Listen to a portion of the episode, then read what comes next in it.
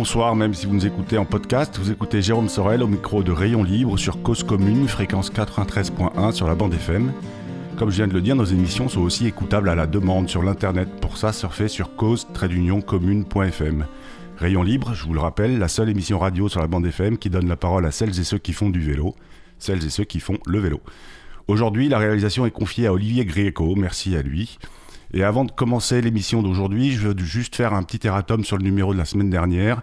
Étienne vit bien à Metz, pas à Toulouse, pas à Mulhouse, pardon. Donc pardon Étienne et bonjour à tous ceux qui habitent Metz. Vous écoutez le premier numéro de Rayon Libre pour cette année 2021. Nous pourrions faire semblant, demander à notre invité du jour comment s'est passé son réveillon, a-t-il été raisonnable, a-t-il écouté les consignes gouvernementales? Et puis au fait, ce serait une grande, grande farce parce que cette émission est enregistrée fin 2020. Ça ne nous empêche pas de vous souhaiter à tous et toutes une belle année 2021. On l'espère en tout point meilleur qu'en 2020. On espère aussi évidemment que 2021, 2021 pardon, sera encore plus l'année du vélo. Aujourd'hui, j'ai l'honneur de recevoir au micro de Rayon Libre un jeune homme de 31 ans, octuple champion du monde. Sa pratique, c'est le flat BMX. Comprendre, faire des figures avec son vélo sans l'aide de rampe ou autre.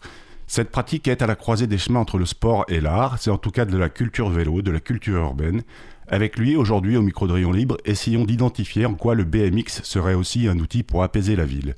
Mon invité du jour est Mathias Dandois. Bonjour Mathias. Bonjour, comment ça va? Ah bah super Mathias, merci beaucoup d'être avec nous au micro de Rayon Libre. vous êtes aujourd'hui chez vous, à Épinay. Oui. Euh, mais merci de vous rendre dispo pendant une petite demi-heure avec nous. Alors c'est vrai que pour certains, le vélo est un moyen de locomotion, pour d'autres un moyen d'évasion, pour d'autres encore un outil de création.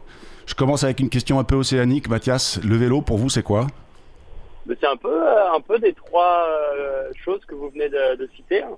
moi, je m'en sers comme moyen de locomotion, comme moyen d'évasion et comme moyen de création.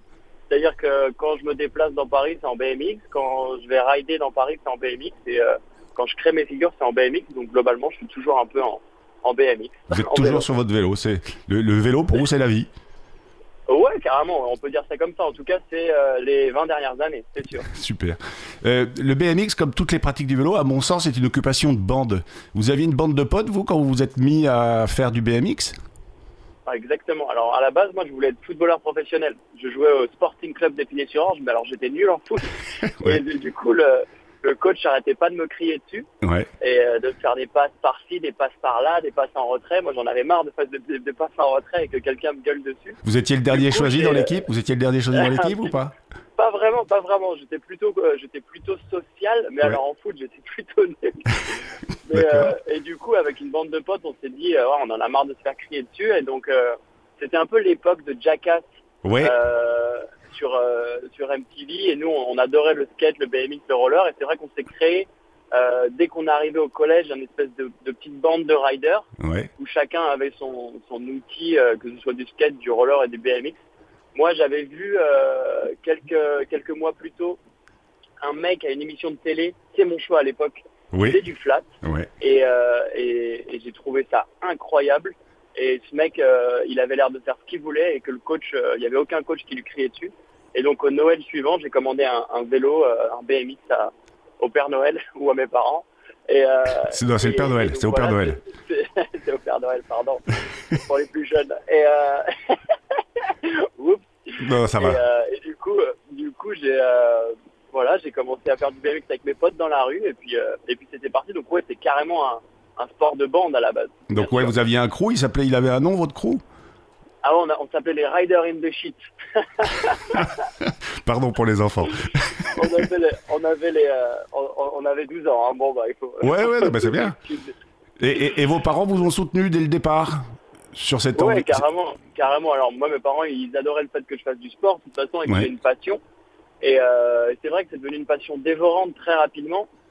À 15 ans, je faisais euh, entre 8 et 10 heures de vélo par jour quand j'étais pas au lycée, bien sûr. Euh, et, donc ils se sont dit que c'était un peu un peu dangereux de, passer autant de temps dans la rue, donc euh, ils m'ont construit une espèce de petite euh, terrasse dans le jardin familial, de 6 mètres par 6.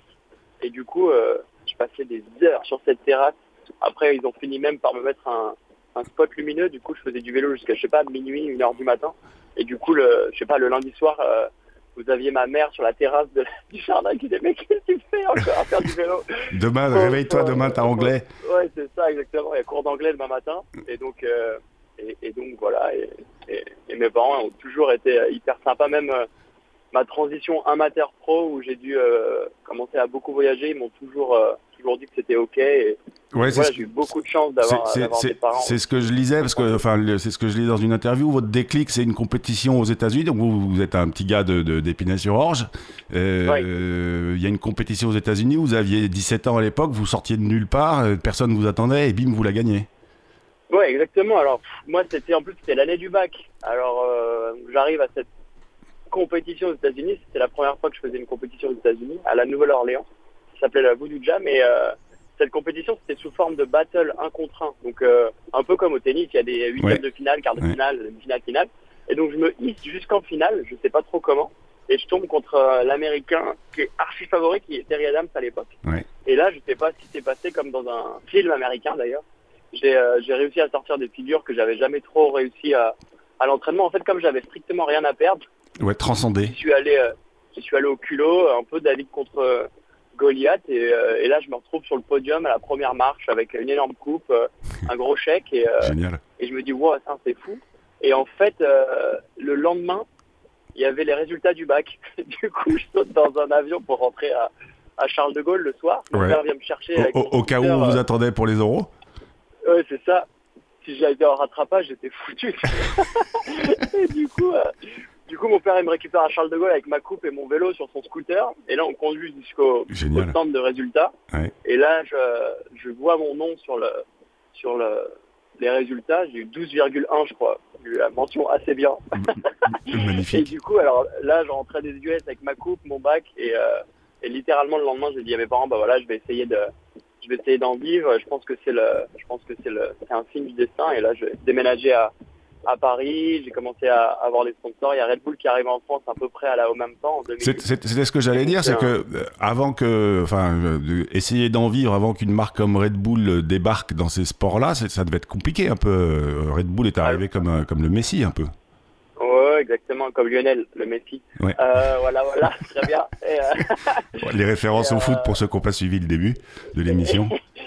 et donc moi, j'ai eu de la chance de gagner ma vie assez vite avec le vélo. Dès 16 ans, j'avais un contrat avec un équipementier sportif euh, parce que, je sais pas, parce que euh, il m'avait bien aimé et du coup, euh, j'avais, qu'est-ce que j'avais? Je, crois que je, je m'en fous de parler de chiffres. En vrai, je gagnais 1000, je, crois que je gagnais genre 1000 euros par mois à, l'époque, mais pour vivre à Paris avec 1000 euros par mois, c'est un peu compliqué.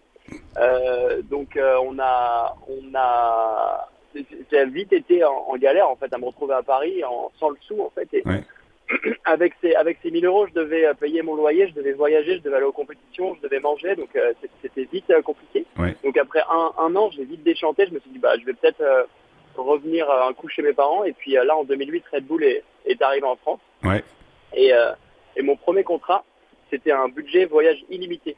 Donc je pouvais voyager partout dans le monde tant que ça avait rapport avec le BMX, il me, il me payait le billet d'avion. Donc quand vous avez 18 euh, ans à l'époque, 18 ans à l'époque, c'est quand même un, quand même quelque chose de dingue, quoi. Ouais, ouais, c'est dingue. Euh, mais cette année-là, cette année-là, j'ai pu faire toutes les manches de Coupe du Monde. J'ai fait des trips euh, pour aller filmer en Colombie, en Afrique du Sud, au Japon. Et euh, voilà, j'en ai profité. Hein. Je, peux vous dire que j'en ai profité. Mon but, ouais, mais c'est ce qui, ce qui, en fait, l'un des inter, enfin, ce que j'essaye de faire avec cette émission, c'est de d'inspirer de, euh, les, les, les, les, citoyens et qu'ils essayent de se mettre un peu plus au vélo et qu'ils abandonnent un peu leur voiture ou éventuellement le foot, mais même si j'ai rien contre le foot et, et j'ai pas grand chose non plus contre les voitures en vrai quand elles sont bien utilisées. Euh, mais ce qui est intéressant, c'est que vous dites ça, c'est euh, vous avez vachement bossé chez vous et puis euh, et puis vous aviez probablement un peu de talent et puis, euh, et puis une grosse envie et, puis et puis roule quoi. Vous avez essayé et ça marche, tant mieux. Ouais, exactement. Et puis un peu d'être de provoquer la chance de d'être un peu au bon moment, au bon endroit, au bon moment, pardon. Et j'ai mon ami Alex Jumelin qui m'a mis vraiment le pied à l'étrier, qui m'a fait voyager. Alors Alex c'était le pro français à l'époque. Ouais, qui a, 40 ans, 41 ans maintenant. Maintenant il a 41 ans, mais à l'époque il avait 25-26 ans et et, et, pour mes parents, en fait, c'était un espèce de gage de confiance parce que je voyageais tout le temps avec lui et il savait que, que euh, on allait euh, dans un hôtel cosy, que euh, j'allais pas faire n'importe quoi. Et, et, et, franchement, sans Alex, je, je serais pas là. Sans Alex, je pense que je, mes parents, ils m'auraient pas laissé C'était le grand frère, quoi. Exactement. C'était Alex le grand frère et non pas Pascal. voilà. Pascal, si tu nous écoutes. voilà, exactement. Mais... Que, quand même, ce qui est, enfin, ce qui est, alors vous, vous disiez tout à l'heure, vous avez passé beaucoup d'heures à vous entraîner, etc. Dans, dans le monde amateur du vélo, euh, alors vélo taf, vélo de route, VTT, etc. On a l'habitude de mesurer ses performances en annonçant euh, j'ai roulé 8000 ou 5000 ou 4000 km cette année. Dans le monde du, du BMX, on se mesure comment? Bon, alors on se mesure, euh, il n'y a aucun, aucun outil de mesure. Encore une fois, c'est vraiment freestyle et c'est ça qui m'a vachement plu au début, c'est qu'il n'y a pas vraiment de règles. Tout le monde fait ses propres règles. Si vous avez envie juste de faire du vélo dans votre coin, vous pouvez. Si vous avez envie de faire partie de l'équipe de France de BMX et, de faire les championnats du monde et de faire les Jeux Olympiques, vous pouvez. Euh, si vous avez envie de, fumer des joints, vous pouvez. Mais si vous avez envie de faire des concours, non, il faut pas, ça. Vous pouvez aussi. Faut pas. Non, enfin, il faut pas, bien sûr. Mais, euh, mais je veux, je veux, ce que je veux dire par là, euh, c'est que tout le monde a, fait, a fait ce qu'il veut. Et c'est ça que j'adore. Oui, ouais, c'est que c'est une page blanche et chacun l'écrit comme il veut. Exactement. Alors, Je, vais, je, vais, vous couper, Mathias, pour laisser la parole à, Abel Guggenheim. Euh, il vient nous parler aujourd'hui de résolutions pour 2021. Euh, les siennes, je sais pas. Je pense qu'il va continuer à faire du vélo. Je pense qu'il va, j'espère qu'il va continuer à faire des chroniques pour cette émission. En tout cas, il va nous parler des, des, résolutions ou vœux pour 2021, celles qu'il aimerait voir appliquées sur les routes de France et dans les villes de France. On verra bien ce qu'il nous propose. Abel, c'est à toi. Merci Jérôme. En fait, je vais vous parler de ce que j'aimerais voir en 2021 à Paris. Mon souhait, c'est que cesse ce qu'on pourrait appeler la malédiction des 10 ans. Tous les 10 ans environ, Paris s'enflamme pour le vélo pendant 2 à 3 ans. Tout le monde, en particulier les cyclistes, croit que cette fois-ci Paris s'est enfin définitivement réconcilié avec le vélo. Et moi-même, je l'ai au moins à deux reprises cru, dit et écrit. Mais chaque fois le soufflet retombe et les efforts cessent jusqu'à la fois suivante. La première occurrence, c'est sous la mandature de Jean Tibéry. Là aussi, il y avait eu une grève importante des transports publics en novembre-décembre 1995, où on avait vu plein de vélos dans les rues.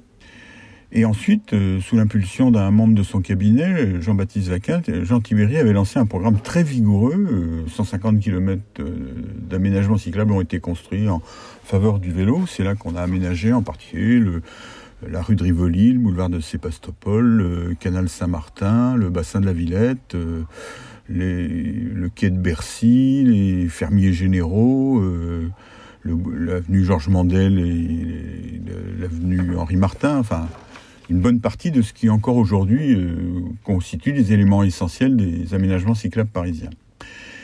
Et à peu près au, milieu de son mandature, c'est à ce moment-là que Jean Tibéry a commencé à avoir des, problèmes, des ennuis politiques, euh, qui lui ont d'ailleurs euh, valu, entre autres, d'être battu par Delanoë en 2001. Et euh, alors les aménagements ont continué, mais nettement moins rapidement et surtout sans aucun poussage politique important comme c'était le cas avant et comme c'est nécessaire. La deuxième euh, occurrence, c'est euh, sous la mandature de la première mandature de Bertrand Delanoë, où effectivement, euh, au début, il s'est passé, il y a eu un, plan, un programme vélo très ambitieux avec un, un, projet, des études, un schéma directeur qui a été publié, mais il n'y avait aucune réalisation concrète sur le terrain. Et puis, euh, en 2003, à nouveau, une grève importante des transports publics, euh, qui a relancé sans doute la machine. Et vers 2004-2005, les réalisations à, nouveau commencé. Il y a eu en 2007 l'introduction du Vélib, qui a été euh, quelque chose d'important, euh, copié un peu sur ce qui avait été fait à Lyon en, en 2005. Mais euh, finalement, donc, on, pouvait penser, il y a eu des gros efforts donc pendant cette deuxième partie de la première mandature de Bertrand Delanoë, mais euh, euh, au, début de sa deuxième mandature, en 2008, il y a eu là à nouveau des grandes annonces et il y a eu quasiment rien de fait pour le vélo euh, pendant entre 2008 et 2014. Ce qui fait que j'avais d'ailleurs réalisé un, un plan d'aménagement cyclable en 2008 et j'ai continué à le, distribuer très largement en, disant toujours bah, il n'y a pas eu grand chose de fait depuis et c'est resté longtemps vrai. Et donc en fait avec euh, Anne Hidalgo il s'est passé la même chose.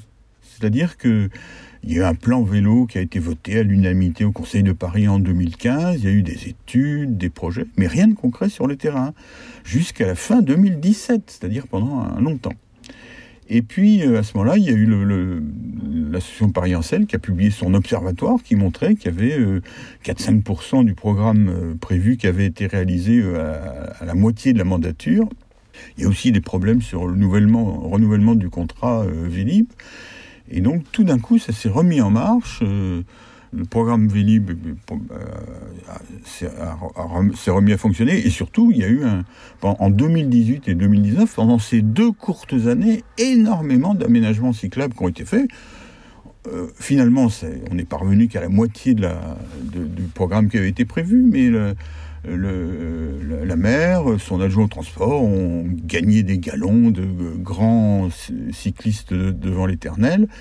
Et c'est pour ça qu'il y a eu ensuite à nouveau une grève des transports publics, le Covid qui a relancé un peu le vélo, ce qui fait qu'actuellement tout le monde a l'impression que le vélo euh, a un avenir radieux. Ah, ben moi je demande à voir. Euh, j'espère qu'il ne va pas se passer la même chose que pendant le deuxième mandat de Delanoë. Et mon souhait le plus profond, c'est que je puisse, dans un an, vous dire que, dans une prochaine chronique, vous dire que j'avais tort d'être pessimiste.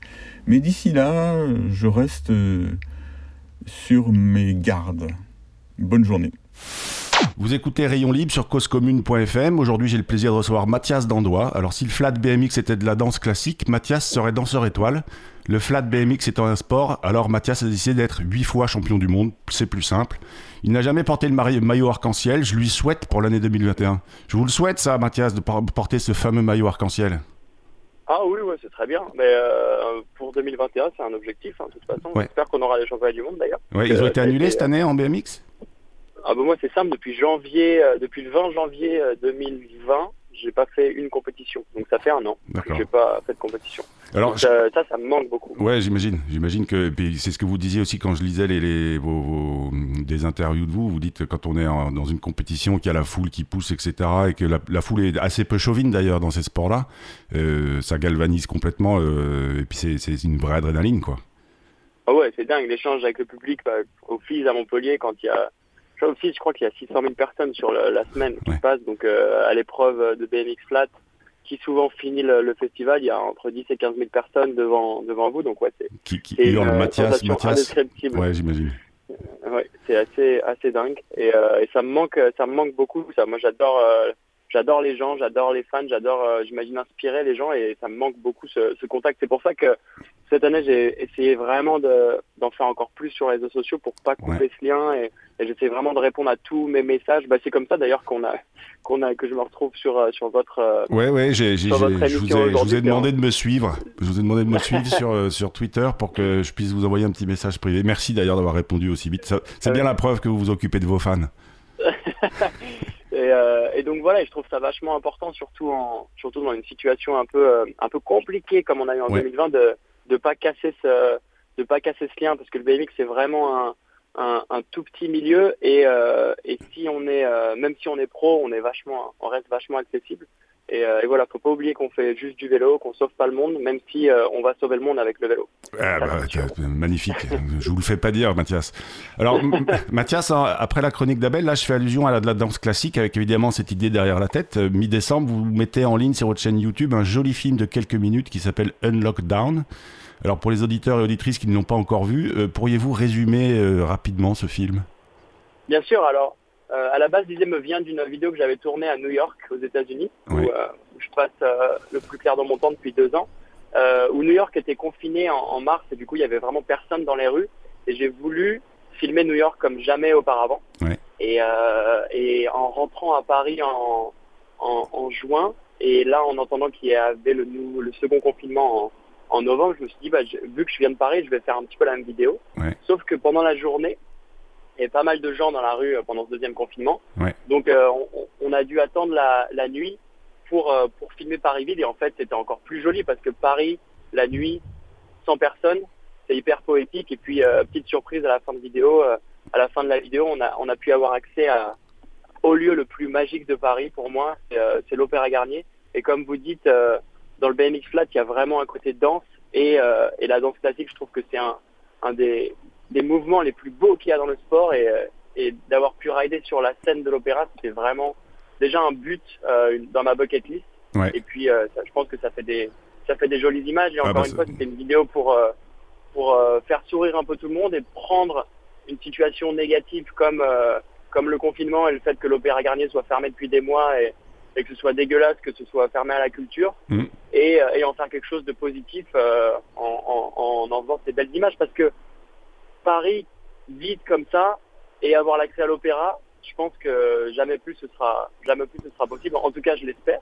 Donc, donc voilà, au moins j'ai j'aurai un petit souvenir positif de cette euh, Peut-être que, le, peut-être que la compagnie de danse de l'Opéra de Paris vous invitera à venir vous exprimer, hein, euh, vous intégrera à un moment donné pour faire une spéciale. Ce serait pas mal quand ça réouvrira. ce serait, très génial. J'ai gardé de super contacts avec euh, l'Opéra. Je sais que la direction de l'Opéra était ravie de cette collaboration. Donc, donc pourquoi pas? Moi, je suis ouvert à, vraiment à toute forme de de collaboration et de quand, quand, ça fait des jolies choses, je suis, je, suis ravi. Bah, c'est vrai que enfin, c'est ce que vous disiez là, votre film. Euh, votre film où alors Paris est la ville des lumières, mais, mais c'est vrai que votre film la, Paris la nuit où vous ridez un peu partout et, et, ça se finit effectivement dans ces, dans ces locaux et sur cette pièce, sur cette scène de, de, l'Opéra Garnier, c'est des, des images juste dingues. Euh, ce, qui, ce, qui, me plaît, moi, dans, dans, et ce qui me frappe aussi dans ce film, c'est effectivement cette impression que vous faites de la ville votre terrain de jeu. Vous partagez votre temps entre Paris et New York, c'est ce que vous nous disiez. Est-ce que vous diriez que ces villes sont des villes accueillantes pour le BMX Absolument. Alors, euh, Paris, beaucoup plus que New York, honnêtement. Euh, faire, du, faire du vélo dans New York, ça tient un peu encore du, du fil d'aujourd'hui.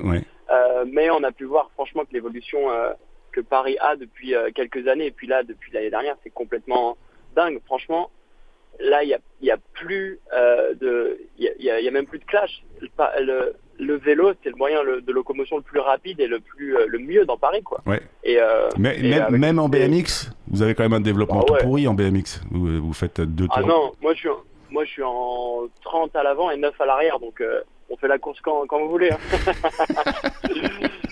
Euh, Alors moi j'en ai, eu, j'en ai eu un de BMX, hein, c'était un Raleigh Burner pour le citer, je sais pas si ça vous dit quelque chose, mais je suis plus vieux que vous. Si, carrément, carrément. Euh, j'ai vite arrêté d'essayer de danser avec, je me faisais mal partout, et d'ailleurs c'était une question que je voulais vous poser, c'est qu'est-ce que, à votre avis, qu'est-ce que vous avez de plus ou de moins que, que quelqu'un tout banal comme moi?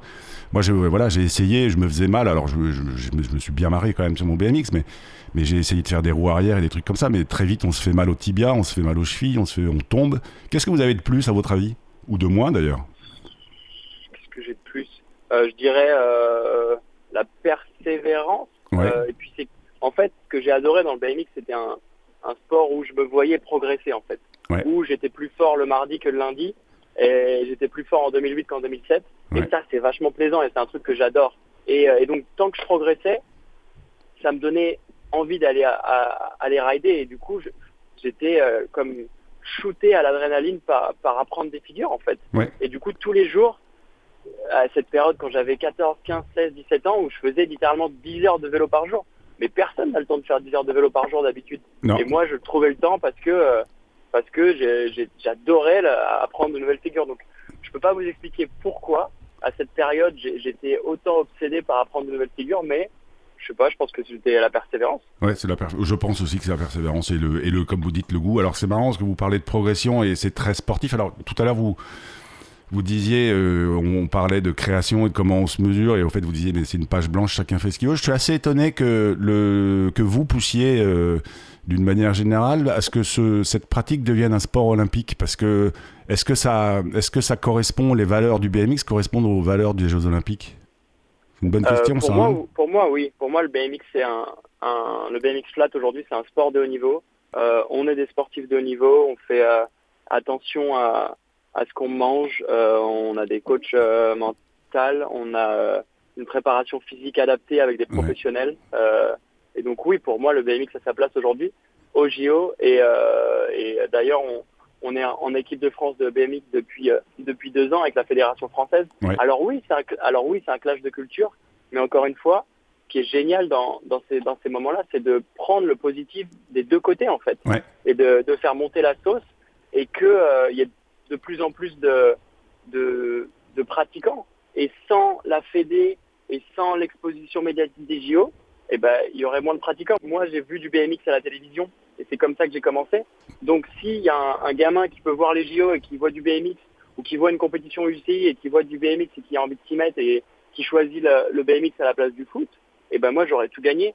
Donc, c'est pour ça que je dis que le BMX a sa place. Après, encore une fois, je disais, ce qui est trop bien avec le BMX, c'est si des riders ne veulent pas qu'il y ait les JO ou ne veulent pas l'UCI, bah, ils en font, ils en font dans leur coin, ils font des vidéos avec leurs potes et, et c'est génial. tout le monde est tout le monde est content. Oui, oui. En fait, euh, c'est effectivement le, je dirais le gros intérêt des Jeux Olympiques, c'est que ça donne une exposition mondiale et puis ça donne, ça amène un peu de moyens dans le sport aussi. Après, il faut faire attention. Les JO, ça, ça a un peu tendance à mettre dans des cases, quoi. Ouais. Quelle quelle case, par exemple? On, pourrait en parler des heures. J'ai pas mal œuvré dans l'univers du kitesurf. Euh, il, voilà, il, voulait, il voulait mettre euh, le, matériel euh, qui rentre dans des box, de la Olympic box, etc. C'était vraiment pas terrible. Après, le, voilà, le kitesurf va être sport olympique et, je pense que c'est très bien aussi. Hein. Ouais, après, après, je pense qu'il faut. Ils, ont évolué avec ça, le CIO, avec d'ailleurs les JO d'hiver où maintenant il y a du snowboard, du ski. Et je pense que là, avec euh, l'avènement des sports alternatifs à Tokyo, où il y a l'escalade, le, BMX, le skate, je pense que le CIO a compris de toute façon qu'il faut qu'il faut qu'il se renouvelle pour faire des, audiences, parce que le CIO, c'est quoi? C'est quand même une machine à audience, c'est une machine à, à fric. Hein. donc, euh, donc, euh, donc voilà, ils vont s'apercevoir que les jeunes vont plus regarder du skate et du BMX que que du, du que de l'athlétisme, oui, oui, que du lancer de javelot. Euh, et, donc, euh, donc voilà. ils vont se, en fait, ils vont plus se plier à nos règles que nous, on va devoir se plier à leurs règles. C'est ce qui se passe en snowboard aujourd'hui. C'est euh, que, à la base, les, la, première Olympiade, il y a plein de, super snowboarders qui n'ont pas voulu y participer. Parce qu'ils étaient contre ça, parce que il y avait tout ce truc de, de tests antidopage, machin. Et, et aujourd'hui, le CIO a changé un peu les règles pour que les meilleurs de la discipline puissent y participer, parce que une, une, Olympiade sans les meilleurs, ben, ça, ça sert à rien. Oui, oui. Après, euh, après je pense pas euh, qu'ils aient allégé les contrôles antidopage, et tant mieux. Hein.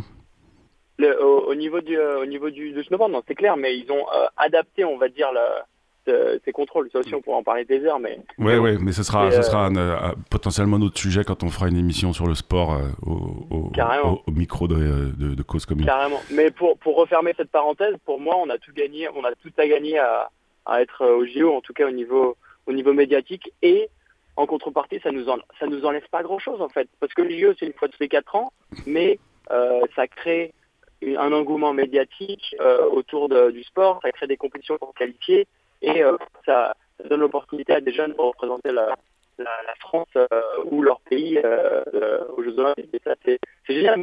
Alors attendez, parce que le, son ne devient pas terrible. Je vais, je vais, juste, le temps que votre téléphone retrouve le réseau. en, fait, en, fait, surtout, ce que moi je pense, là où il y a effectivement un coup à jouer, c'est que s'il y a du BMX euh, aux, Jeux Olympiques, tout d'un coup, ça donnera aussi envie, aux villes de, s'équiper, de mettre des pump tracks et, puis de, laisser des espaces pour que les, riders puissent s'exprimer et puissent, et puissent se, se, se, progresser, au fait. Donc, tout, et, puis créer des clubs, et, etc., etc. Donc, c'est une sorte de cercle vertueux.